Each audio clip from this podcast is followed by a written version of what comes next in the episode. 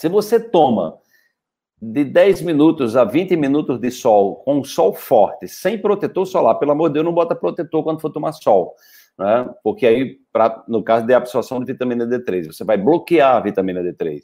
Então, se você tomar de 10 a 20 minutos com sol forte, você pode tomar de 10 mil a 20 mil, que é o máximo que o corpo absorve por dia.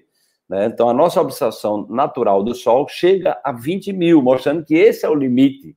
Né? Ou seja, é o, é o limite nosso é 20 mil por dia de absorção.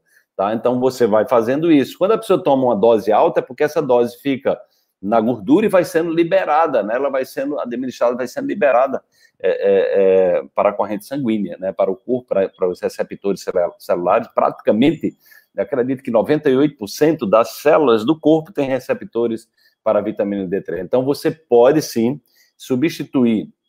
Se você tiver condições de tomar sol forte todo dia, com 75% do corpo, né? Então, por exemplo, quando eu vou caminhar, o que é que eu faço? A primeira coisa é tirar a camisa. Vou com short e tiro a camisa. Não boto boné nem óculos. Então eu vou ali me exponho completamente, só, só, só a parte do short é que eu não pego é, é, sol. Então vocês, mulheres, botam um topzinho, né? Botam um shortinho e vai caminhar.